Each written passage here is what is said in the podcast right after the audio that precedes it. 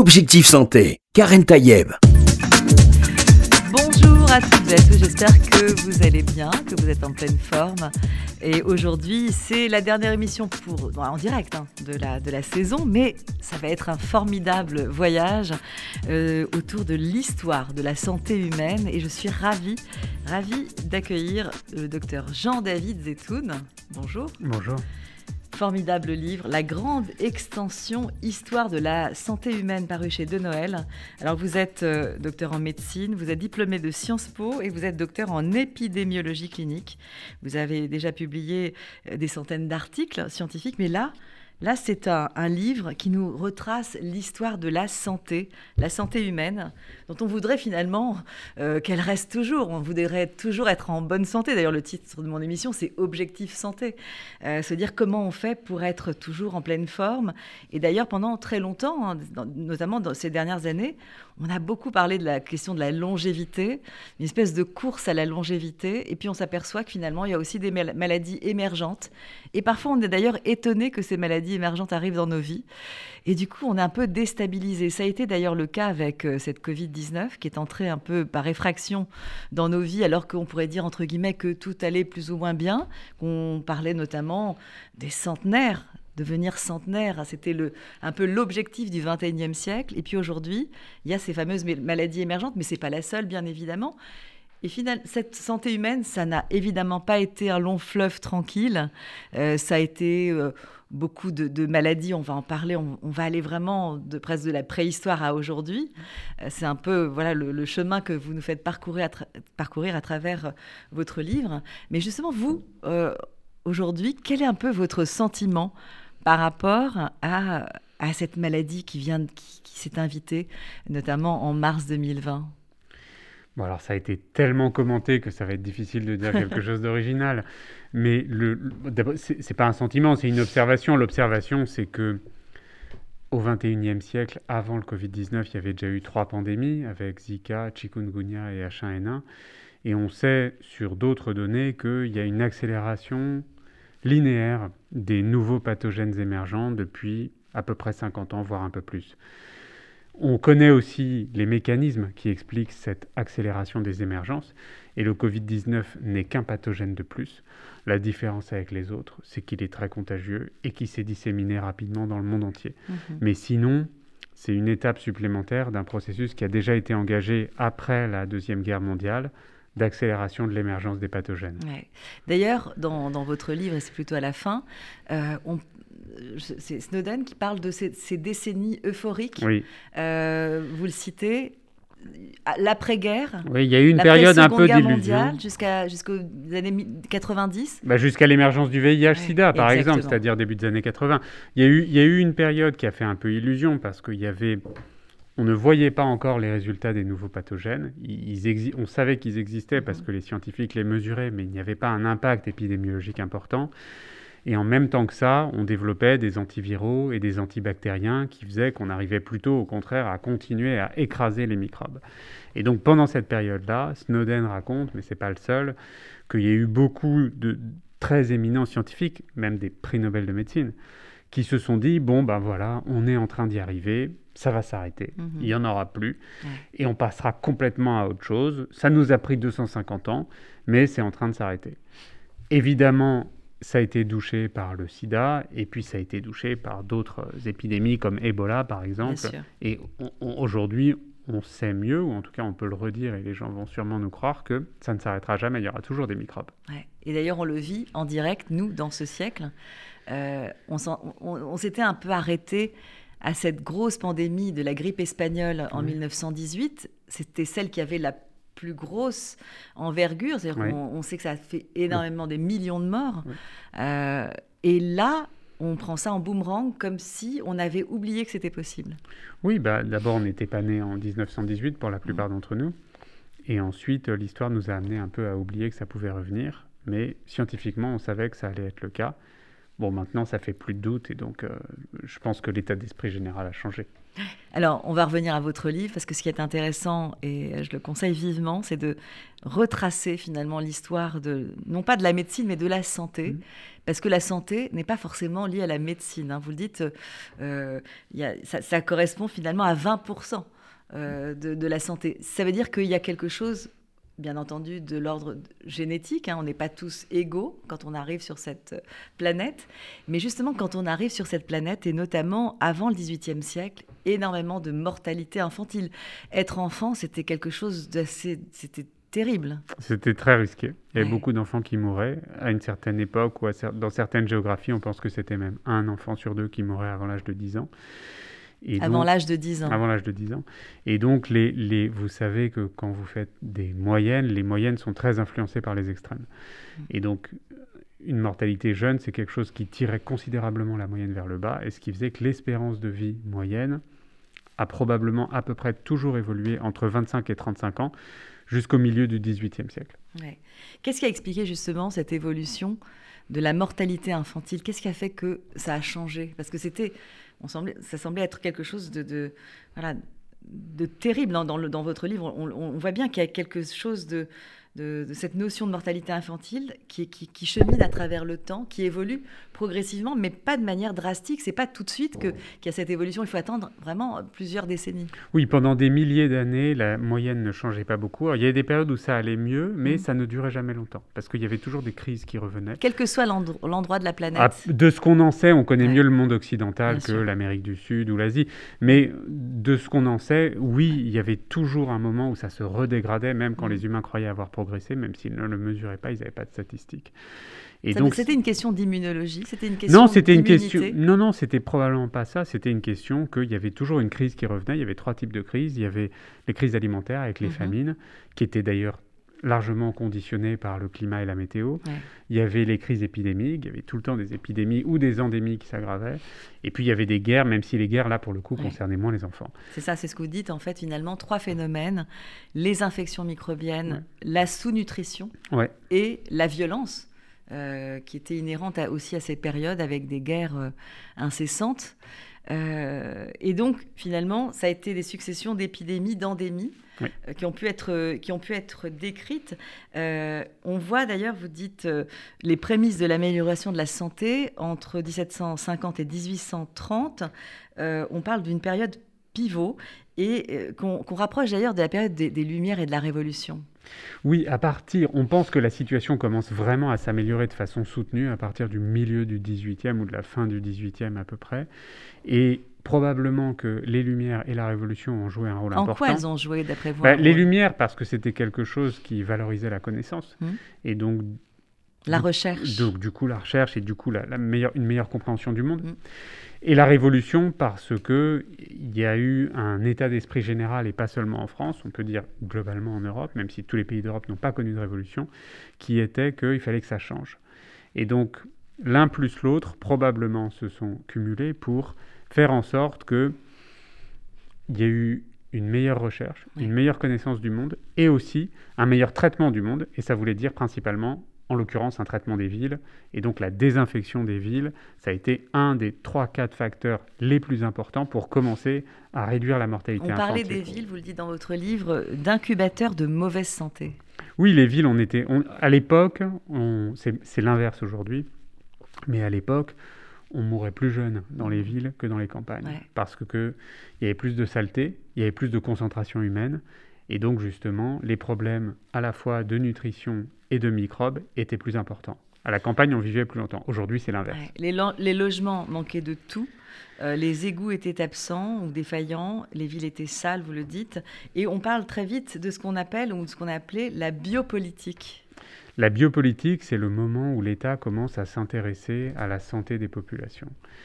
C'est quelque chose qui a été beaucoup théorisé par Michel Foucault, et mmh. c'est toujours facile à lire, et, et c'est toujours, il y a toujours une portée actuelle quand on le lit.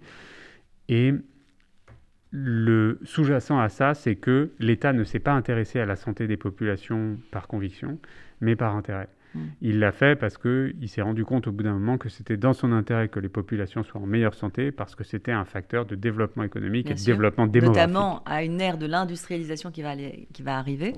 Et c'est aussi valable donc pendant l'industrialisation, parce hmm. qu'il faut mettre des humains dans les usines pour que ça marche. Donc, donc la biopolitique, c'est ça, c'est l'intervention dans la santé. Alors, évidemment, pendant la pandémie de Covid-19. L'État s'est mêlé de notre santé, et c'est Mhm. comme ça. Le quoi qu'il en coûte? Alors le quoi qu'il en coûte, je crois que c'était surtout pour- par rapport au blocage de l'économie, mais par rapport au fait que, oui, enfin c'est lié quand même. C'est lié en fait. On s'est aperçu que finalement l'économie et la santé étaient liées. L'économie et la santé ont toujours été liés, les liens sont complexes, ils ne sont pas toujours dans la même direction ou ils ne sont pas toujours positifs pour l'un ou négatifs pour l'autre. C'est-à-dire que la bonne santé est toujours bonne pour l'économie. L'économie a souvent des effets négatifs sur la santé à court terme, mais positifs à long terme. Pour le résumer, c'est un peu ça qu'on observe. Alors, on, on revient à, ces- à ces- au- à ce XVIIIe siècle. euh, et d'ailleurs, la variole, elle apparaît à quel moment cette maladie qu'on traite? Parce que ça va être une révolution euh, à part entière, cette variole, puisqu'il va falloir euh, varioliser pour pouvoir dévarioliser finalement. La variole, c'est une maladie qui existe probablement depuis l'Antiquité. Mhm. Et depuis l'Antiquité et jusqu'au XVIIIe siècle, on sait que elle exerce vraiment un effet extrêmement négatif sur la santé populationnelle, y compris sur la mortalité infantile. Mhm. À partir du XVIIIe, ça existait déjà avant, on a un développement de la variolisation, qui n'est pas la vaccination. On peut est- expliquer ce que c'est que la Ouais, variolisation La variolisation, ça consistait... C'est l'ancêtre de la vaccination Ah, clairement, oui. Oui, oui c'est clairement un parent de la vaccination parce que le, le rationnel est proche. Mhm. Et donc, ça, cons- ça consistait à prélever un peu de pus dans les pustules Mm. des patients atteints et à inoculer ça. C'est-à-dire qu'on faisait une plaie une Oui, on prélevait une pustule. Il n'y avait Ouais. même pas besoin de, de- de faire une Et plaie. la personne chez laquelle on allait inoculer, il fallait créer une petite Et incision. on créait une petite incision pour Mhm. inoculer la variole, Ouais. en essayant donc de stimuler une immunité, même si le concept d'immunité n'existait même pas, et de faire en sorte que les gens développent une immunité sans développer la maladie. Mais ça, ça se faisait comment? Est-ce que c'était randomisé comme aujourd'hui C'était ni randomisé ni en double standardisé. aveugle, etc. Euh, C'était ni randomisé C'était une ni expérience sur euh, Bah, en un fait, être c'est- humain? c'était très hétérogène la façon Ouais. dont c'était fait. Et d'ailleurs, probablement que quand c'était bien fait, il y avait des bons résultats, et quand c'était mal fait, il y avait des mauvais résultats. Ouais. Et, mais même très imparfait, ça marchait relativement bien. Et euh, on a pu mesurer de façon relativement fiable, notamment Bernoulli, que ça avait déjà un effet positif sur la Mhm. santé populationnelle. Alors que pourtant, il y avait plein de casses. C'est-à-dire qu'il y avait des gens qui n'étaient pas protégés, ou il y avait des gens qui faisaient une variole grave suite à la variolisation. Mais malgré ça, la tendance d'ensemble, c'était que ça protégeait un peu. On sait comment est venue cette idée de la variolisation Comment c'est venu dans la tête de ce médecin qui a, qui a, qui y a pensé? On ne sait pas parce que ça a été développé à plusieurs endroits du monde, à plusieurs périodes. On a même trouvé des traces en Chine de ça au Moyen Âge. Donc voilà, on, on pense qu'il y a eu forcément une observation à un moment que quand on avait la variole et quand on en guérissait, on ne l'avait plus ensuite. Et que c'est comme ça probablement qu'ils se sont dit, bah, on va faire comme si c'était une maladie naturelle, mais en moins fort, et peut-être qu'il y aura les effets positifs sans les effets négatifs de l'immunité. Et je le disais tout à l'heure, euh, cette variolisation, au départ expérimentale, mais qui fournit ses effets, c'est l'ancêtre de la vaccination. Elle arrive au 19e siècle, la vaccination? À la fin du 18e, 1796, c'est un médecin de campagne euh, anglais qui s'appelle Jenner, qui lui était déjà un variolisateur, donc Mhm. déjà il avait une expérience de ça. Et il, avait observé qu'il y avait une maladie proche de la variole, mais qui concernait la vache, qui était transmissible à l'homme, et qu'une fois que les gens attrapaient cette maladie de la vache, d'où le terme de vaccine et ensuite de vaccin, Voilà. Vache et vaccine, c'est la, la c'est la même étymologie. Et ils étaient protégés aussi contre la variole. Et donc, ça s'appelle, aujourd'hui, c'est très connu, ça s'appelle l'immunité croisée. C'est-à-dire Ouais. que quand deux agents microbiens se ressemblent, eh bien, les anticorps de l'un peuvent aussi reconnaître les anticorps de l'autre. Et partant de ça, il s'est dit qu'il allait développer un vaccin à partir non pas de la variole, mais d'une maladie proche qui était la vaccine. Mhm. Il a fait une première expérimentation qui a marché, il n'a pas réussi à la publier, il en a fait d'autres, et ensuite il s'est auto-publié, puisque personne ne voulait le publier. Mhm. Et puis là, l'impact a été très rapide et très massif, c'est-à-dire que tout le monde s'est intéressé à ça. Et en 10-15 ans, il y a eu des fractions substantielles de la population qui ont été vaccinées, avec des résultats meilleurs que la variole. On voit d'ailleurs, il y a une cartographie qui est très intéressante dans le livre, fin 1882, un plan de Paris avec l'impact de la typhoïde. Et je me suis dit que finalement, ces cartographies qu'on a pu voir avec euh, la traçabilité de la Covid-19, c'est pas, pas quelque chose de nouveau, mais on pouvait, dès, dès cette époque, savoir à quel endroit. À Paris, on était plus ou moins... euh, euh, voilà, touchés par ces, maladies. Hein. Et cette, cette, cartographie, elle est importante? Oui, oui, c'est ancien. Ça date même du 18e. Une cartographie très connue, c'est celle de Villermé, qui lui faisait une correspondance entre les revenus et la mortalité. Donc ça, c'est plutôt une loi sociale de la mmh. santé et pas une. Et d'ailleurs, jusqu'à aujourd'hui, il y a un impact. C'est encore valable, bien sûr. Entre... Entre, le centre de Manhattan et le sud du Bronx, vous avez 10 mmh. ans d'espérance de vie et, et c'est 20 minutes de métro. Euh, et puis ça existe. C'est valable en France aussi. C'est valable en France, bien sûr, évidemment. Donc, donc, donc ces cartographies, il y a celle-là.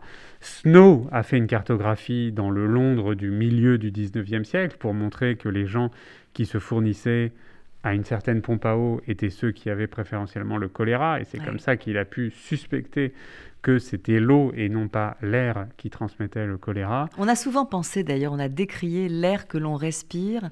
Vous dites miasme, c'est ce mauvais air. Oui. Euh, c'est vraiment, c'était d'où venait cette idée que ça pouvait être de l'air que l'on respire, même si aujourd'hui, on le verra dans les années que l'on voit aujourd'hui, que la pollution de l'air dans, dans, ce 21e siècle impacte la santé, bien entendu. Mais à l'époque, on ne parlait pas de cette pollution, on parlait d'un mauvais air. Oui, bah, principalement probablement parce que ça sentait mauvais partout. Et donc, euh, comme ça sentait mauvais, on s'imaginait que c'était mauvais et que la plupart des, des problèmes qui causaient les maladies étaient des problèmes qui étaient véhiculés par l'air alors qu'en fait, les microbes peuvent être véhiculés par l'air, mais ce n'est pas la seule voie de transmission. Alors, les hôpitaux existaient déjà. L'Hôtel Dieu, euh, c'est 651. Ce n'est pas du tout l'Hôtel Dieu que l'on connaît euh, aujourd'hui, notamment à Paris, mhm. euh, puisqu'il a été reconstruit au 19e siècle, celui qui est présent hein, sur la place de Notre-Dame. mais quelle était justement la, fonction de ces hôpitaux? Bah, Jusqu'au, on va dire, jusqu'à la fin du 19... Non, on va dire jusqu'au au début du 19e, les hôpitaux, c'était un endroit où on parquait les pauvres ou les gens qui posaient problème. À partir du début du 19e, il y a une école de médecine de Paris qui mmh, se développe. Et là, ça devient plus un lieu d'observation des malades mmh. et de compréhension des maladies. C'est pas encore un lieu de traitement parce que les traitements n'existaient pas et que probablement à l'époque les médecins ne s'y intéressaient pas suffisamment.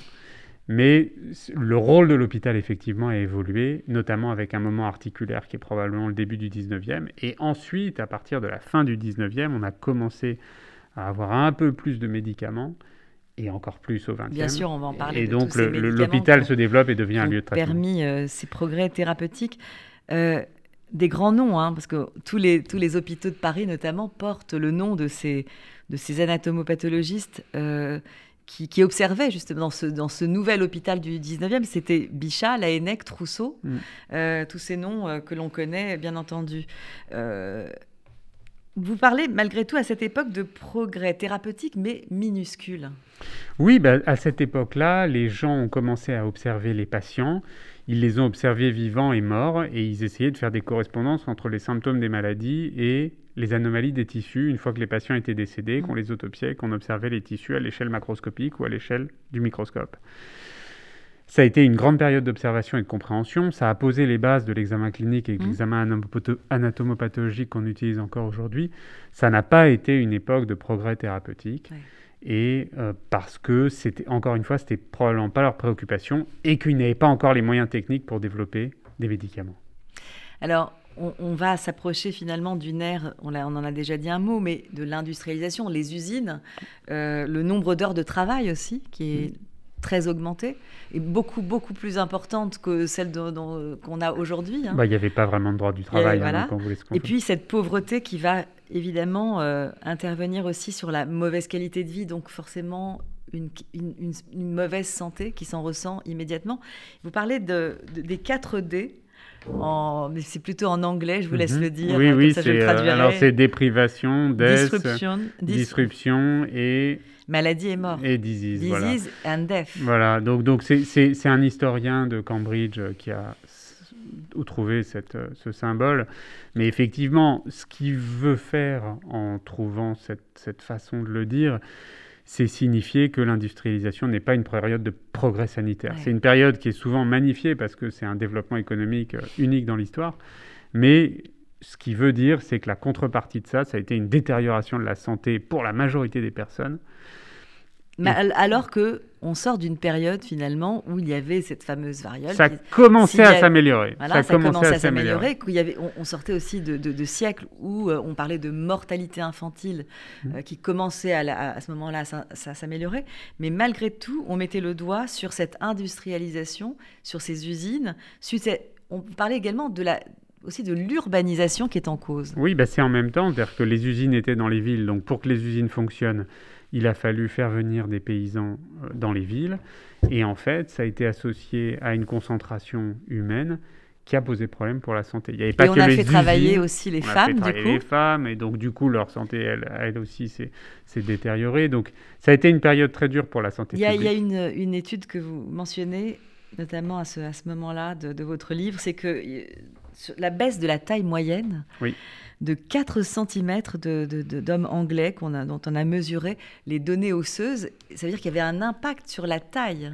Oui, bah, la taille, c'est un indicateur de la santé. Plus on est grand, plus on est en bonne santé, statistiquement.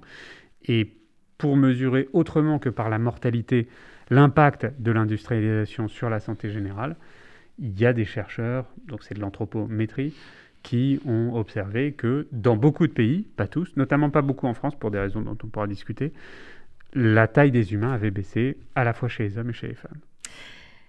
Vous dites justement observer et vous citez cet anglais euh, Chadwick hein, qui dit, qui, vous dites c'est plutôt un rapport descriptif et non pas prescriptif. C'est-à-dire qu'on sait regarder l'état de santé euh, de la population, mais on n'a pas vraiment de proposition à faire. En fait, Chadwick, c'était un avocat qui était devenu parlementaire et qui a fait passer deux lois, une sur la pauvreté, une sur la santé avant de faire passer sa loi sur la santé, pour essayer de convaincre de la nécessité d'améliorer la propreté des villes, il a fait un rapport qu'on a appelé le rapport sanitaire, où il décrivait dans des conditions très précises et statistiquement raffinées la santé lamentable des Anglais. Mhm. Et donc oui, c'était pas prescriptif. Il disait pas il faut faire ci, il faut faire ça. Il à quel moment justement bah, Juste après. Qui c'est qui va commencer Lui, mais juste après. Ah, il, il, a été assez tacticien et il s'est dit que la première étape, c'était de montrer aux gens à quel mhm. point ça allait mal, mhm. pour susciter euh, ce que Thomas Kuhn appelle la conscience de l'anomalie, et que il y ait ensuite une force politique pour dire bon bah ok ça va être dur, il faut investir, il va y avoir du lobbying contre nous, mais on va arriver à le faire parce que sinon la santé va continuer à être lamentable. Alors, cher Jean-David Zetoun, je propose qu'on fasse une petite pause. Je rappelle votre livre La grande extension, histoire de la santé humaine paru chez De Noël. Euh, on a déjà passé toute la période de la préhistoire quasiment euh, jusqu'au jusqu'au 19e siècle et presque on arrive, on va entrer euh, dans le 20e et là on va quand même voir un certain nombre d'évolutions majeures. On en parle juste après cette petite pause.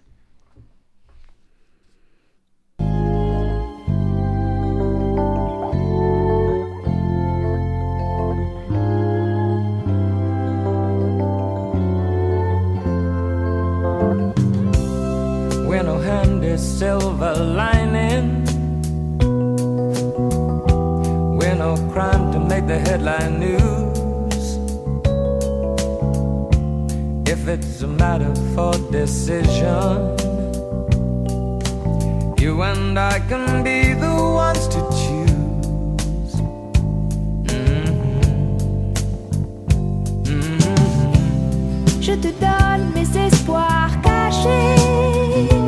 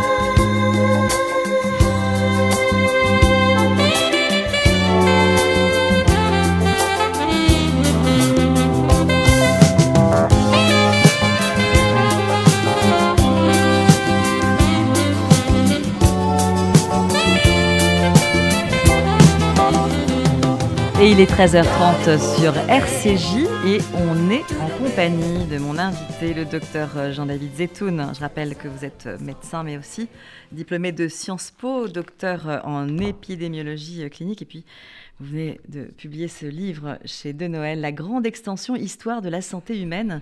Cette grande extension, euh, même si on, l'entend bien, vous l'entendez du point de vue positif ou négatif Ah non, non, c'est positif quand même. c'est une extension de la santé euh, qui est Et de la vie Et de la vie humaine, exactement, euh, qui donc, commence vers milieu ou fin 18e, qui va au moins jusqu'à 2010. À partir de 2010, c'est moins clair mais qui correspond quasiment à un triplement de la durée de vie des humains. Je vous dis ça parce qu'en fait, notamment au cours du débat sur la Covid-19 et cette volonté de trouver très rapidement un vaccin, et ça a été le cas, on va, on va en parler bien entendu, mais certains se sont dit, mais finalement, on n'a plus envie de mourir, comme si euh, euh, les gens, euh, voilà, c'était presque anormal de ne pas vouloir mourir, mais c'est parce que la médecine a proposé énormément d'évolutions, beaucoup de traitements. On va en parler notamment dans cette partie du XXe siècle où il y a eu un impact énorme avec l'arrivée d'un certain nombre de médicaments comme les antibiotiques, mais bien sûr la vaccination, Pasteur, euh, enfin des gens, euh, des génies finalement de la santé humaine. c'est pas voilà qu'est-ce qu'on peut dire à, à, ces personnes qui ont envie de vivre longtemps avec une longévité qu'on promet qu'on a promis en tout cas au siècle dernier qu'on pouvait dépasser les 100 ans? Bah, c'est un débat qui est philosophique et de société, et donc franchement, je suis relativement incompétent pour leur dire quoi que ce soit. C'est clair que depuis le milieu du XXe, c'est la médecine et la pharmacie qui permettent de vivre plus longtemps, alors qu'avant c'était plutôt la santé publique.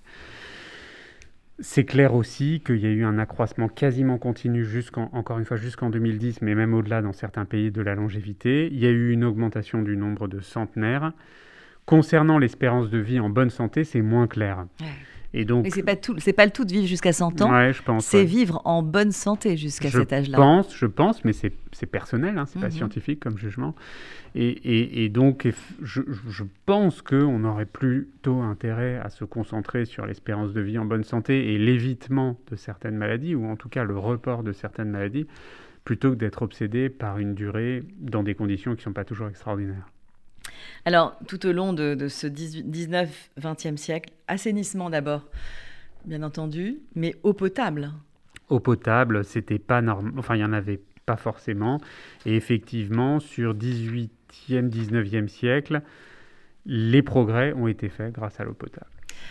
Euh, la théorie des germes, le génie de Pasteur, j'en ai dit un mot, mais euh, la théorie des germes, et puis c'est se dire qu'il y avait une expérience, faire chauffer le lait et le vin, on s'aperçoit qu'on peut se débarrasser des bactéries, ça a été une avancée importante.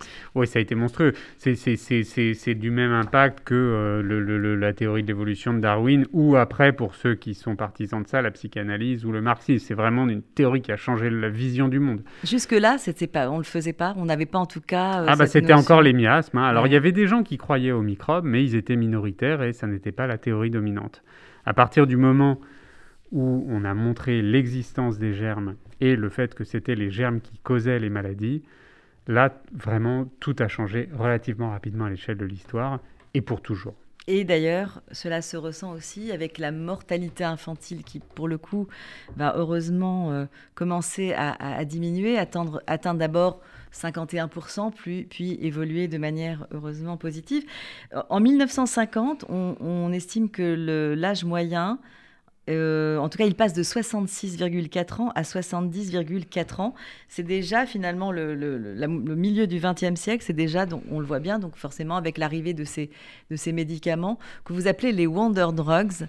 Euh, quels, sont-ils finalement, ces, ces, Wonder Drugs? Il y, a eu, il y a eu des inventions en série à partir de l'après-guerre, l'après-deuxième guerre mondiale, et il y a eu un petit club de médicaments qui sont toujours utilisés aujourd'hui, qui ont été complètement décisifs pour continuer à mm. accroître la santé humaine, et on les a appelés les Wonder Drugs, donc ce sont beaucoup d'antibiotiques. Les vaccins?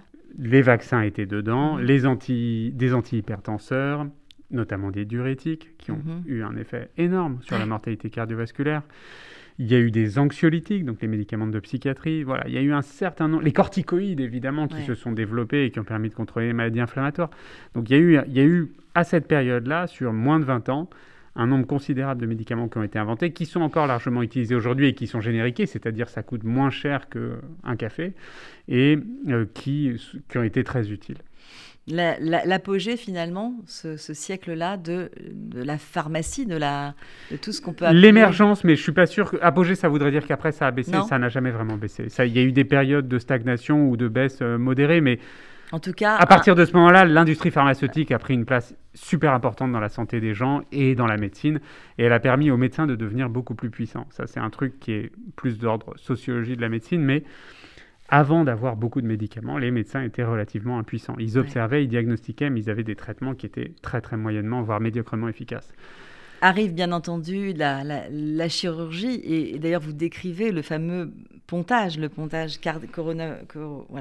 cardiaque, qui permet cette revascularisation du cœur. C'est un, moment très important, mais il y a eu euh, évidemment des péripéties.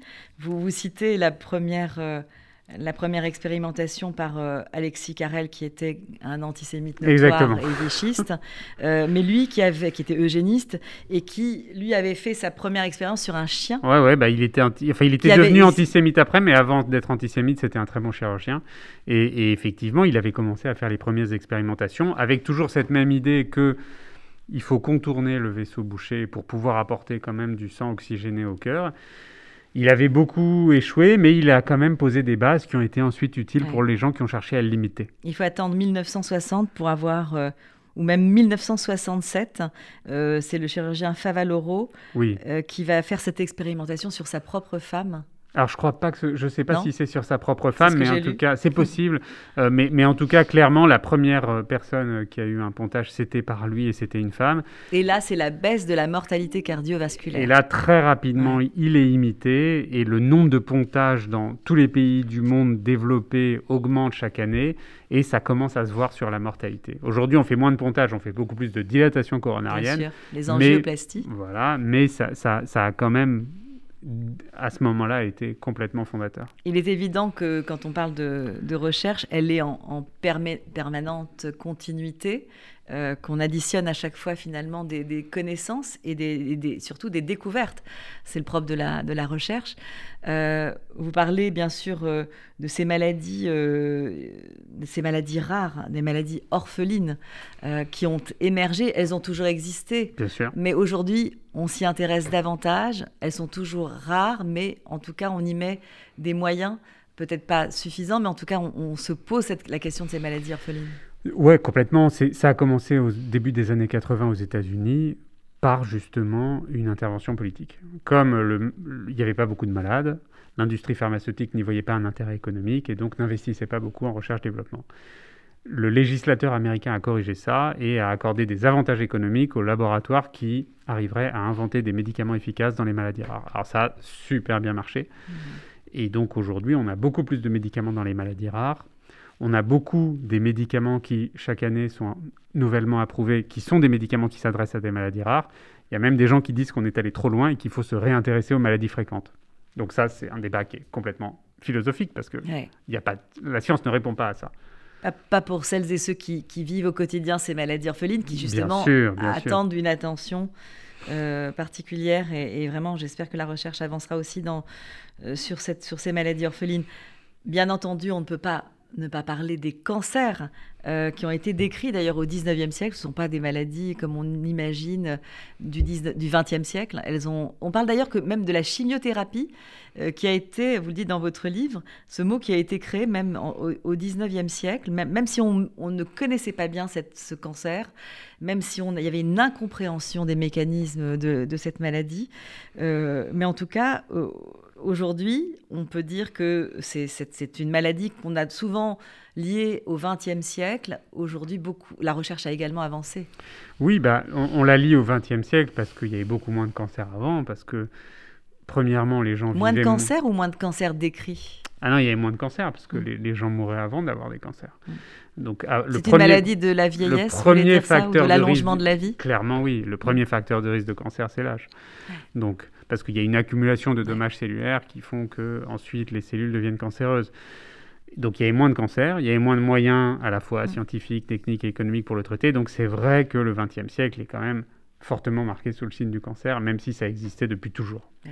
Et si on fait le lien, encore une fois, avec cette Covid-19, c'est la recherche d'un vaccin à ARN, mais qui devait qui était au, départ euh, recherché pour soigner les, maladies cancéreuses. Et on avait finalement cette découverte quasiment toute prête et qui a pu servir euh, à la Covid-19. Oui, c'est un repositionnement comme l'histoire sait en faire, qui est lié à des événements inattendus et au pragmatisme humain. Et ça, il faut féliciter évidemment la recherche et les, et les chercheurs. Euh, on, va, on va vers la, fin de l'émission, hein, ça, va très vite, mais c'est un très beau voyage qu'on fait à travers la, santé humaine euh, avec vous aujourd'hui, euh, cher docteur Jean-David Zetoun. alors, je recherche ma page, voilà, parce que là, j'arrive au 21e siècle et vous nous dites les femmes sont en meilleure santé que les hommes, elles vivent plus longtemps dans la plupart des pays du monde. pour les hommes, on en, en 2019, hein, l'espérance de vie des femmes d'abord était selon l'INSEE de 85,6 ans, pour les hommes de 79,7 ans, soit presque 6 ans d'écart. Euh, on dit souvent que cet écart se, rapproche euh, parce que les femmes travaillent plus, elles fument également, elles, ont, voilà, elles subissent aussi toutes les pollutions. Euh, est-ce que c'est -ce c'est le cas aujourd'hui? Plus vraiment de grandes différences entre les femmes et les hommes? Non, il y a encore une différence quand même significative. 6 hein. ans d'espérance de vie sur une moyenne, c'est mm. énorme effectivement, c'est un fait du XXe siècle. C'est à partir du XXe siècle que les femmes se sont détachées statistiquement des hommes en termes de santé et en termes de durée de vie. On pense que c'est à la fois pour des raisons innées, leur biologie probablement leur est plus favorable à certains égards, mais aussi pour des raisons acquises, c'est-à-dire de comportement ou d'environnement mhm. social, qui fait qu'elles vivent plus longtemps. Donc voilà, c'est un fait qui est assez stable dans les pays occidentaux. Alors, un mot pour, pour finir avec... Euh, avec l'espérance de vie aujourd'hui et on sait qu'un décès sur 20, vous le rappelez dans votre livre, est lié à la pollution atmosphérique. Un décès sur 20 dans le monde. Dans le monde. On pense que dans les pays développés, c'est beaucoup moins, mais dans le monde, c'est un sur 20. Ouais. Ah, et, et, bon, alors c'est impossible de prédire comment ça va évoluer. La pollution domestique a tendance à baisser, la pollution ambiante a tendance à augmenter dans le monde, mais elle baisse dans les pays occidentaux. Aujourd'hui, on est probablement à un tournant, y compris sur le plan des politiques environnementales. Donc, on peut espérer, mais personne ne le sait, que la pollution va baisser et que les risques environnementaux vont avoir tendance à être freinés. Je ne sais pas si ça va arriver, mais clairement, c'est un défi. En tout cas, il faut agir contre la pollution pour vous, cher docteur euh, Jean-David Zetoun. C'est pas pour moi, je pense que c'est pour tout le monde.